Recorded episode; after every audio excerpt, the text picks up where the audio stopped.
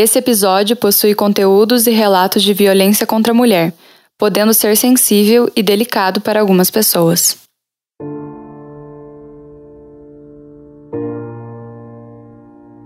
Quando foi em 2001, então, a, a OEA elaborou um relatório no qual o Brasil foi condenado internacionalmente né, pelo estímulo que dava aos assassinos, aos mutiladores, aos agressores de mulheres, né? Eles não eram punidos.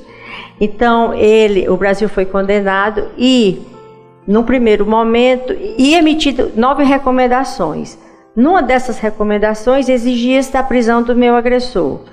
E a outra era que as, as leis do país teriam que ser mudadas, porque é, era impossível se continuar com o alto índice de mulheres assassinadas e vítimas de violência doméstica e nada ser feito. Em 2006, atendendo às recomendações da OEA, foi, foi então, na, na vigência do, do presidente Lula, foi sancionada a Lei Maria da Penha, aliás, sancionada a Lei Federal 11.340, que, atendendo a uma das recomendações da OEA, que determinava que eu recebesse uma reparação simbólica pela minha luta de 19 anos e 6 meses, então que essa lei fosse batizada com meu nome. Daí porque ela tem é conhecida como Lei Maria da Penha.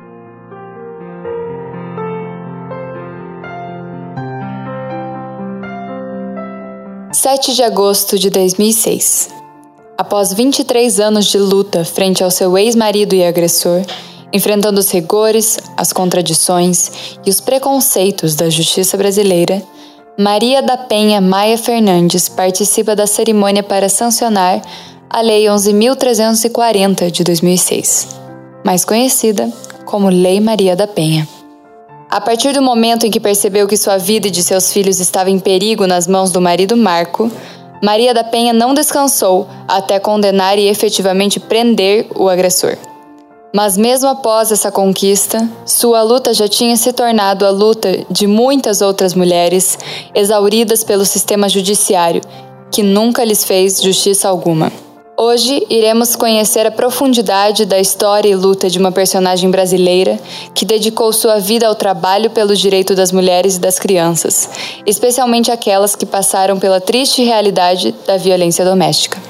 Eu sou Verônica Melhem e esse é o podcast Fatos, onde discutimos temas diversos a partir da narrativa de personalidades. No quarto episódio, contaremos a história de Maria da Penha e a justiça proibida para mulheres.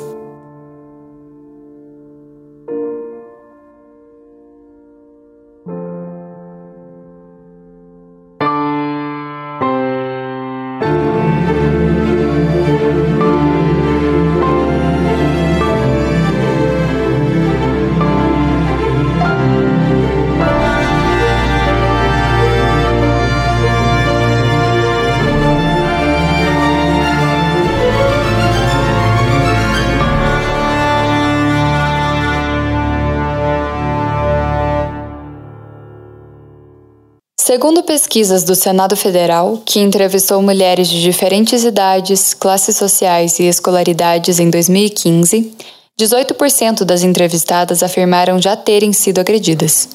Porém, perguntando a elas se conhecem alguma mulher que já tenha sido violentada, o número sobe para 56%.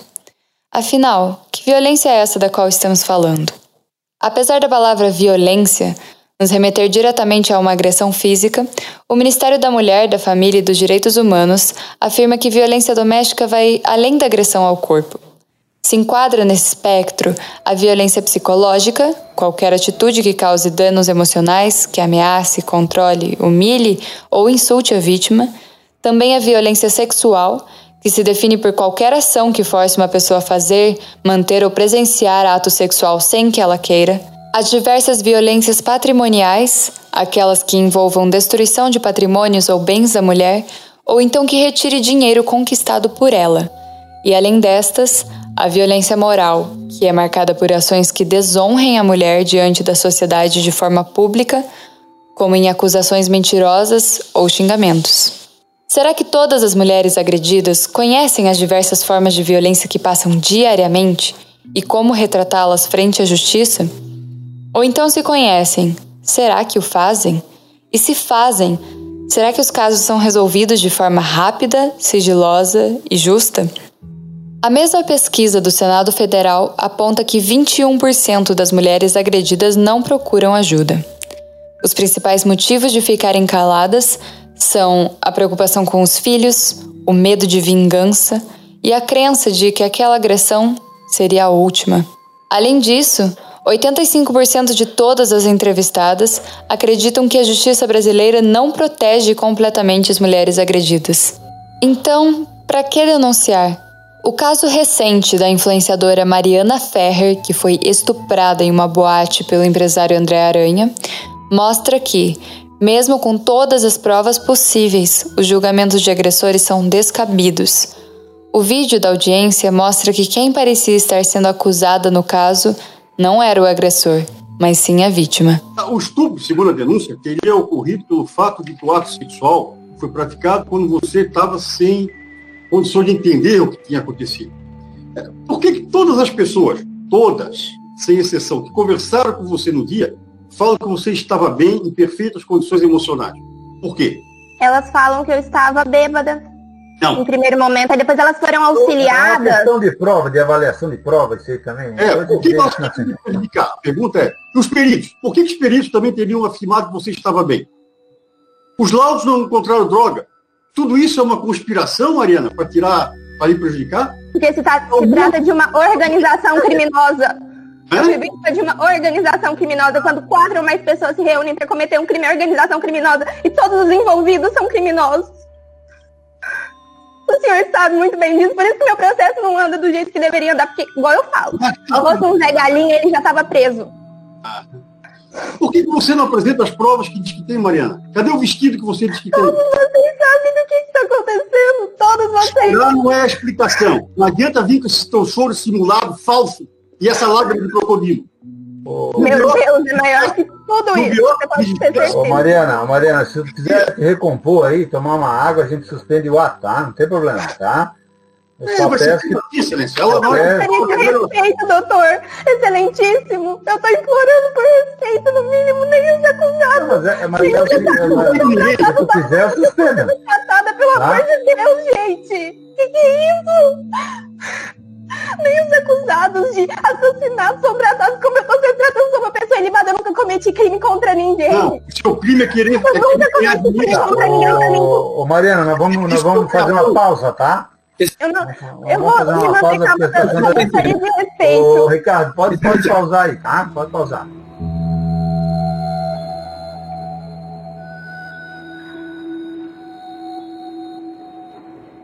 Toda a humilhação e sofrimento por precisar resgatar o momento da agressão, por relembrar cada detalhe de situações traumáticas que deixam marcas físicas e psicológicas para a vida toda. Passar por tudo isso para não conseguir justiça. É isso o que uma mulher violentada no Brasil encara ao ir atrás de seus direitos. Em 2020, Durante a pandemia, os casos de feminicídio aumentaram 22% no Brasil. Em suas próprias casas, presas com seus agressores, as mulheres não têm para onde correr. Uma denúncia se mostrou infinitamente mais difícil em tempos de isolamento social. Por esses e outros tantos motivos que trazemos aqui a voz de Maria da Penha, mulher cearense que, apesar de quase duas décadas da ineficiência da justiça brasileira quanto à violência doméstica que sofreu nos anos 80, consegue hoje ainda lutar pelo direito de tantas outras que passam pela mesma situação todos os dias. Porque não resta a menor dúvida de que a mulher poder encontrar num local só toda a, a, a estrutura para que ela chegue de uma maneira e saia de outra, né? Com um problema resolvido, as coisas andando, né? É, é, muito, é, é muito importante isso. Mas infelizmente a gente sabe que só existem quatro, acho, casas da mulher brasileira, né? É uma dificuldade muito grande. Há uma promessa de três que nunca saem. É, exatamente. É. há promessas, mas não sai. Inclusive, tem casas da mulher brasileira que estão interditadas, né? Tem uma dessas casas que está interditada, né? Por um problema técnico de construção. E a gente fica assim preocupado, né? Porque às vezes a mulher precisa sair do seu bairro para ir uma delegacia da mulher em outro bairro, né? Quando perto da sua casa tem uma delegacia comum, né? Mas como se sabe que geralmente as delegacias comuns não têm acessibilidade de atender a mulher, eu já tive a oportunidade de, de saber de um amigo meu que foi levar uma moça que trabalhava na casa dela, na casa dele, que recebeu violência doméstica na rua né? A, é, a moça recebeu essa, é, o marido abateu nela na rua. Quando foi chegando na, na delegacia do bairro, que a moça desceu, a, da porta mesmo, o vigilante disse: Não, aqui ninguém atende mulheres, só homens. Maria da Penha sempre foi a fundo em tudo que fazia. Sua história começa em Fortaleza, onde nasceu em 1945, cresceu e conquistou a graduação em farmácia com o objetivo de aliviar a dor das pessoas. O cuidado com os outros vinha de família. A avó era parteira, o pai cirurgião dentista e a mãe professora. Durante a faculdade, chegou a se casar com apenas 19 anos, mas o primeiro marido era ciumento e não queria saber dela estudar. Então, ela desquitou-se, afinal no Brasil não existia divórcio nessa época. Em 1973, mudou-se então para São Paulo, para aprofundar-se em sua área através de um mestrado na USP. Como farmacêutica, atuou em grandes grupos da área de saúde. Era uma mulher trabalhadora, persistente e com um grande futuro pela frente. Foi durante o mestrado que Maria conheceu Marco Antônio Heredia Viveiros, que fazia parte da sua roda de amigos da universidade. Economista, Marco era colombiano, mas vivia no Brasil, também estudante da USP.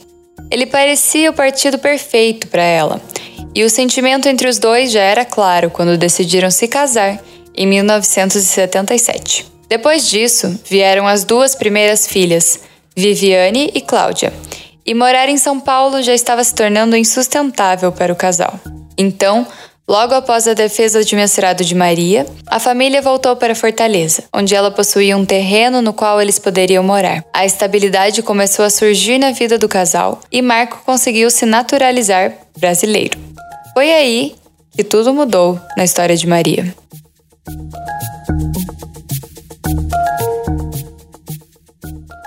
É, aqui em Fortaleza ocorreu o nascimento da minha segunda filha e a partir desse momento, a pessoa que eu conhecia como companheiro é, mudou totalmente a sua personalidade, a sua maneira de ser. Foi uma pessoa totalmente, tornou-se intolerante, agressiva. E eu não sabia mais o que fazer para ter aquela pessoa que eu conheci novamente do meu lado.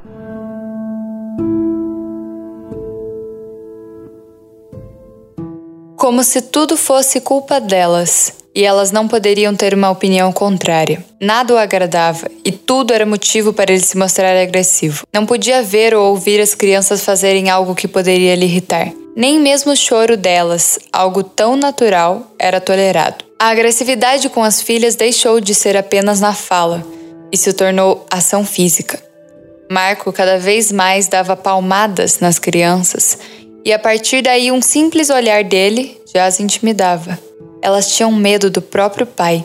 Houve uma época em que ele ficava dias fora de casa a trabalho, e eram apenas nesses momentos que Maria e as filhas podiam ficar tranquilas.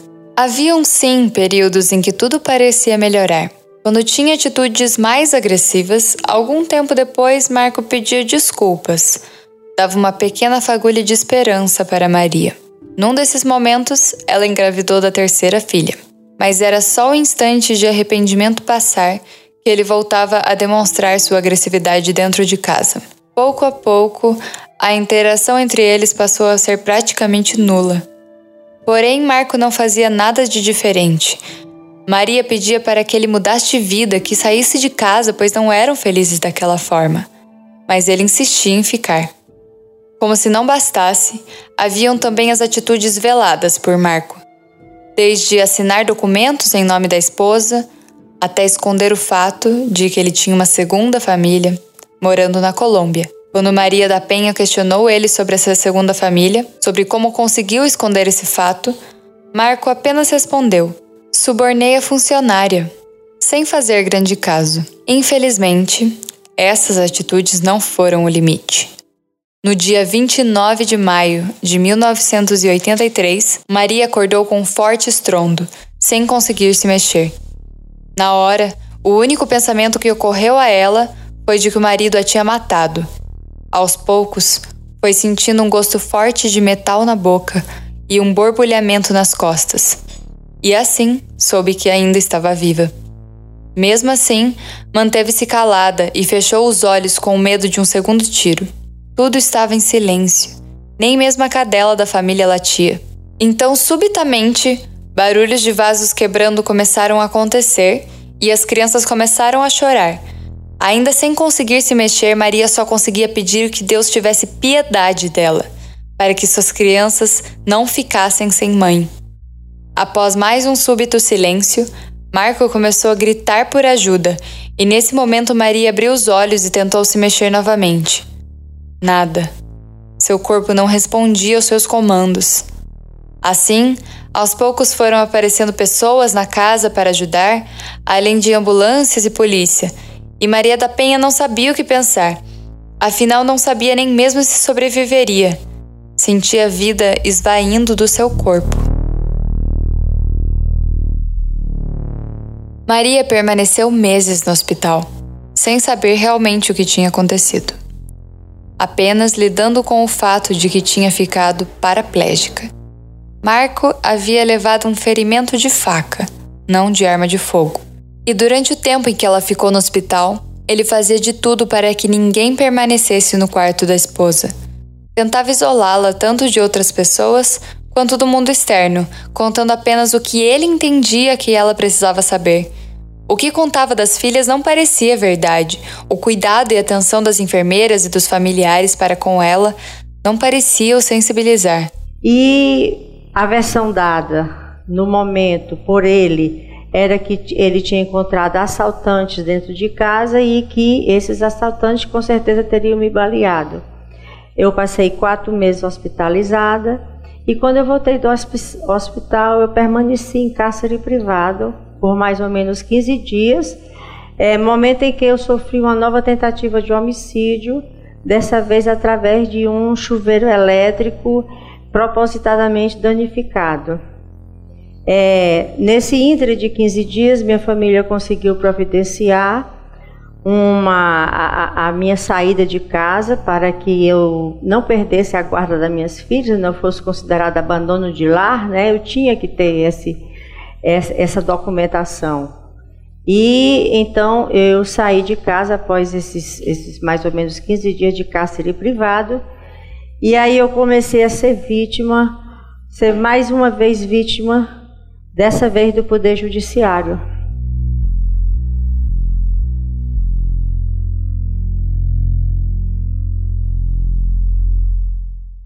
Foram somente meses após o episódio do dito assalto que Maria teve sua primeira audiência para falar sobre o caso.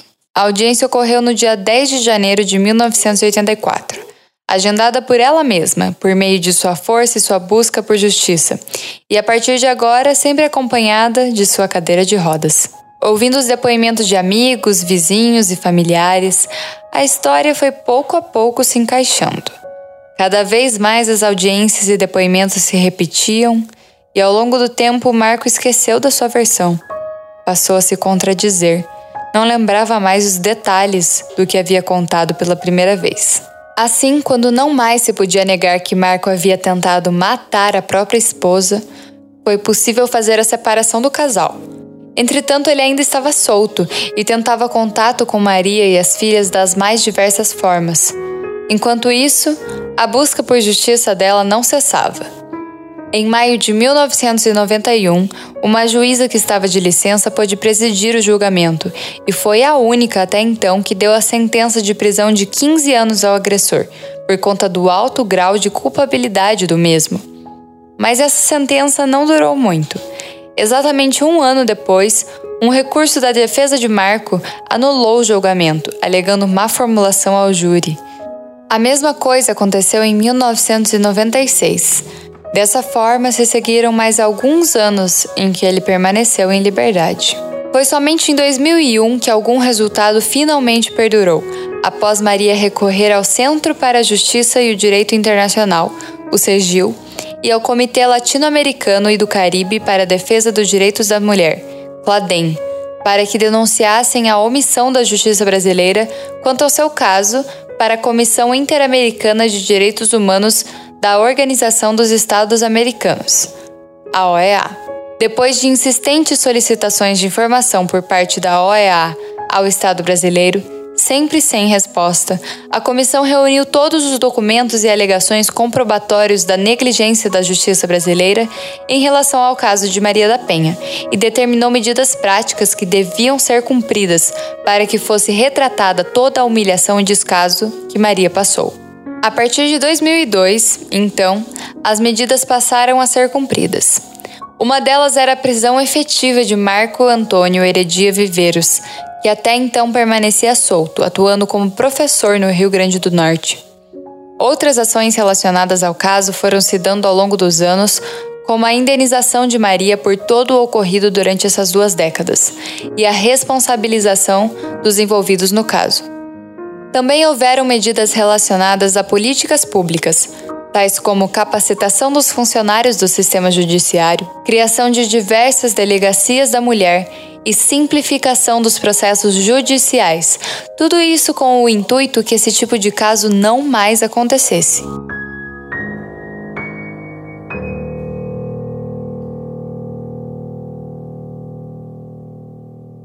Outra demanda da OEA foi a reformulação da lei que existia para tratar da violência doméstica e da violência contra a mulher, que obviamente não se mostrava efetiva.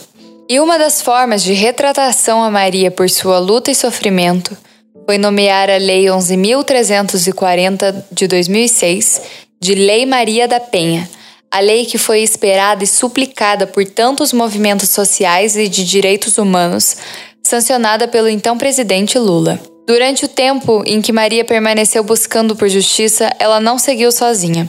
Cada vez mais encontrava mulheres, grupos, movimentos, ONGs, tantas pessoas que haviam passado por situações semelhantes, mas que não tinham tanta visibilidade quanto o caso dela. Isso foi um impulso de toda a força e coragem que ela teve para que pudesse chegar ao fim de sua luta individual. Mas logo após ter alcançado essa vitória, Maria da Penha continuou lutando como símbolo vivo da busca por um Brasil menos violento, especialmente no que se diz respeito à violência doméstica. Em 2009, nasce o Instituto Maria da Penha, justamente para fiscalizar e garantir que a lei seja aplicada de forma correta e justa, além de estar à frente do desenvolvimento de novas políticas públicas voltadas para o direito das mulheres e das famílias violentadas. Até hoje, ele é o principal foco de trabalho da própria Maria, que fundou o Instituto com ajuda e esforço de amigos, de suas filhas e de profissionais empenhados e mobilizados.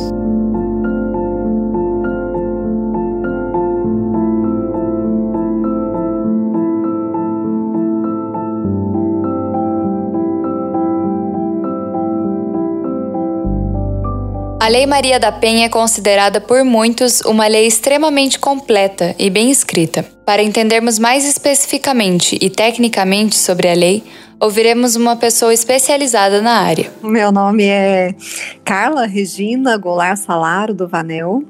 Eu sou promotora de justiça do estado de Minas Gerais. Eu trabalho em Governador Valadares na sexta promotoria de justiça que atua junto à segunda vara criminal, que hoje, né, é, detém a competência exclusiva para julgamento, né, dos casos afetos à Lei Maria da Penha.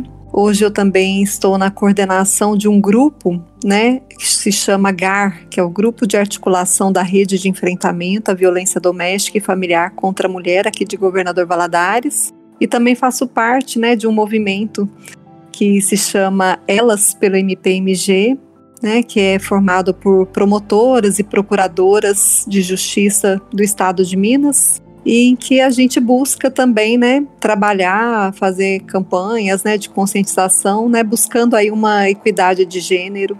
A lei, é, ela Maria, Maria da Penha, né, ela criou mecanismos, né, para coibir a violência doméstica, familiar contra a mulher. Ela confere assim uma proteção diferenciada ao gênero feminino, né, quando ele é tido como vulnerável é, e ele é tido como vulnerável quando ele é inserido em algumas situações especiais, né, que estão elencadas no artigo 5 da lei.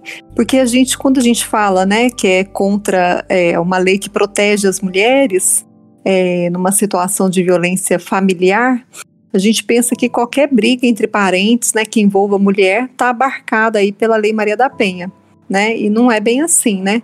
A lei ela trata de uma violência de gênero, né? ela especifica que ela cuida dessa violência de gênero. Então, ela quer proteger a mulher quando ela está numa situação de vulnerabilidade. E essa situação, né, ela se presume se a mulher está num mesmo ambiente doméstico, num mesmo ambiente familiar ou numa relação íntima de afeto, né? Ela precisa se comprovar essa questão, né, de uma hipossuficiência, seja é, emocional, física ou econômica, né, porque o objetivo da lei é de fato, né, é proteger mesmo essa questão da perspectiva de gênero. E a mulher em condição de hipossuficiência, inferioridade física, econômica em relações né, patriarcais mesmo. Então não é assim qualquer briga entre parentes é que vai dar ensejo, né, à Lei Maria da Penha. Não só, né, em relação de conjugalidade, né, mas também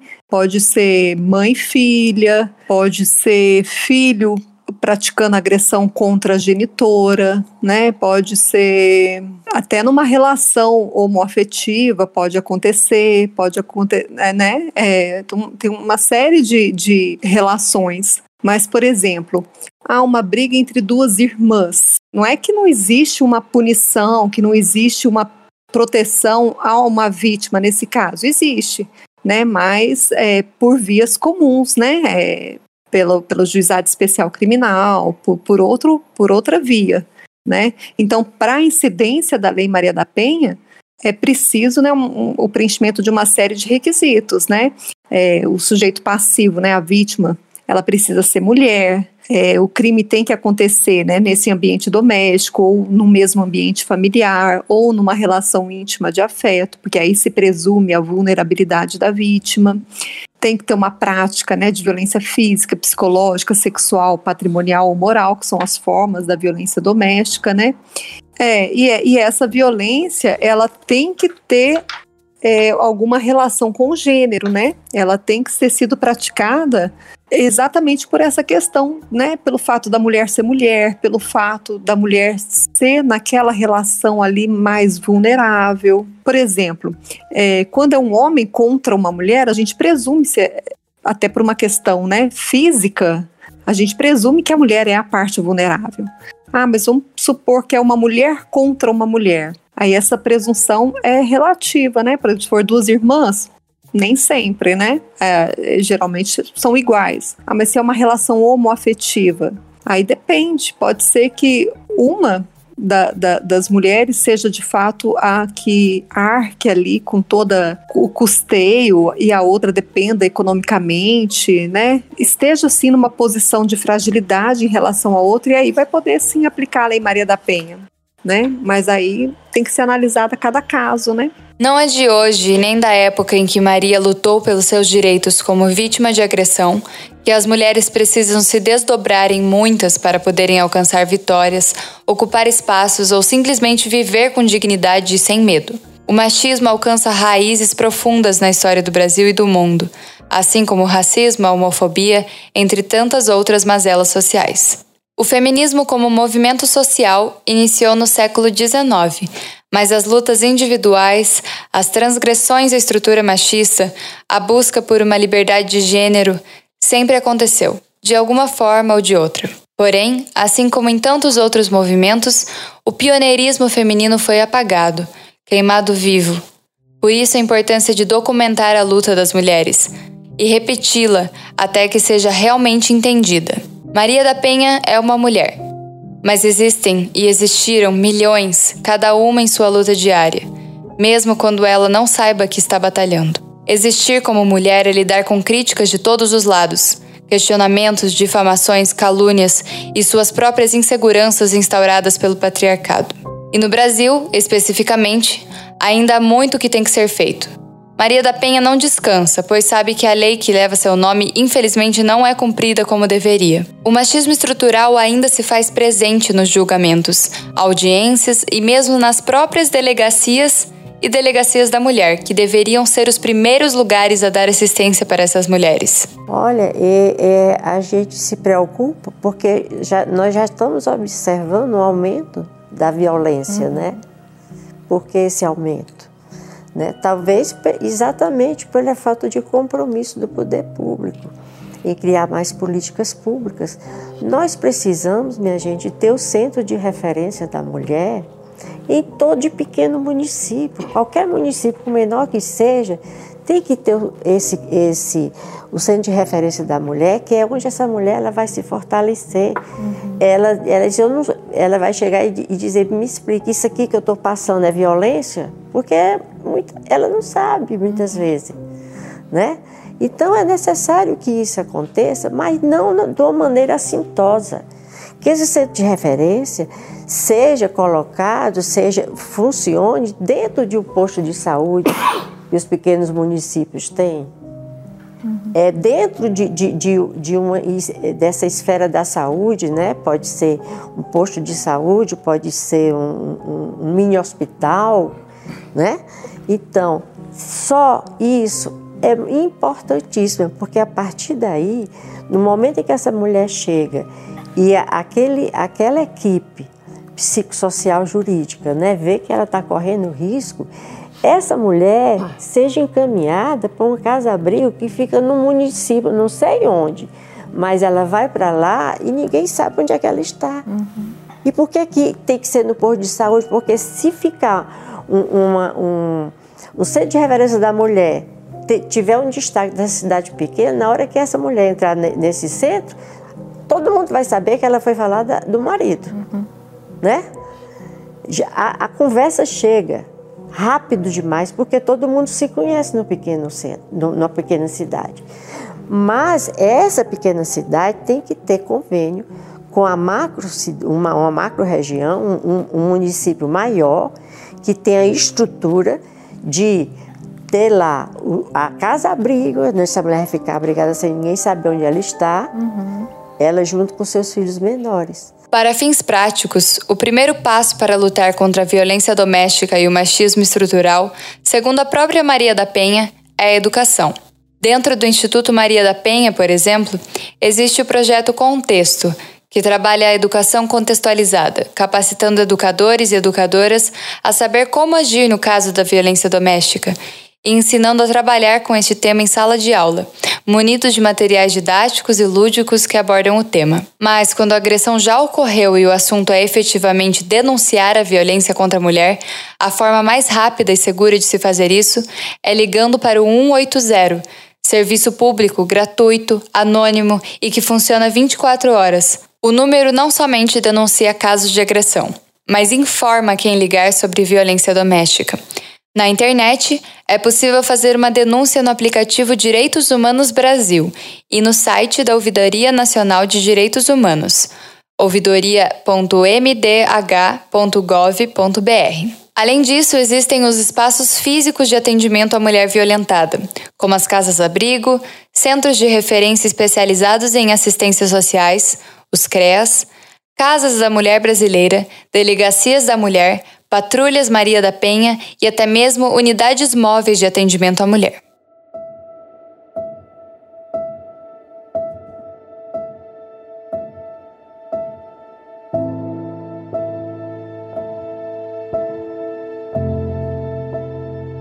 Pouco mudou desde que a Lei Maria da Penha foi instituída, em 2006.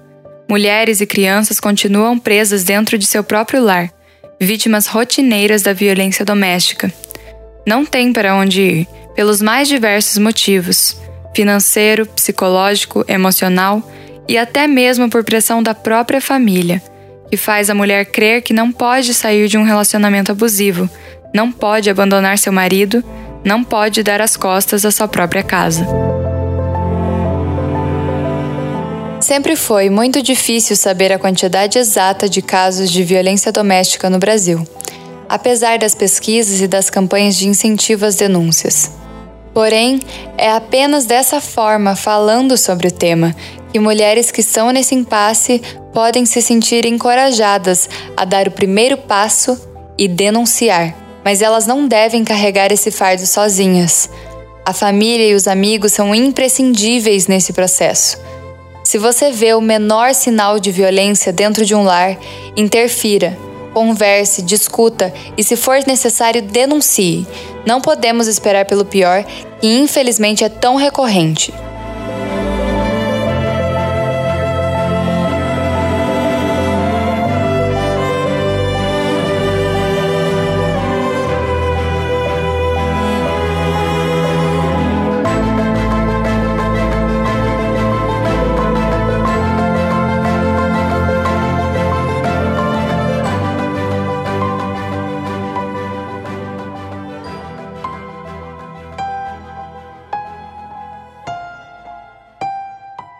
Esse foi o podcast Fatos, onde discutiremos temas diversos a partir das narrativas de personalidades acompanhando suas trajetórias. Olhar o passado em relação ao presente para ponderar sobre o futuro. Esse podcast usa áudios da TEDx, Intercept Brasil e Roda Viva. Produção feita por mim, Verônica Melhem e Vinícius Vitória. Narração e roteiro, Verônica Melhem. Edição, Rafael Zorzal. Vinhetas, Leandro Carimbó. Vitrine, Natália Viotto. Identidade visual, Ian Vasques e Diogo Sena. Artes das redes sociais, por Johnny Campos. Agradecimento especial a Carla Sálaro pela entrevista e esclarecimento sobre a Lei Maria da Penha. A conversa com ela será disponibilizada na íntegra no feed do podcast, como um bônus desse episódio. É um papo bem completo e esclarecedor sobre o tema, para quem quiser saber mais. Todos os contatos estarão no post e na descrição do podcast.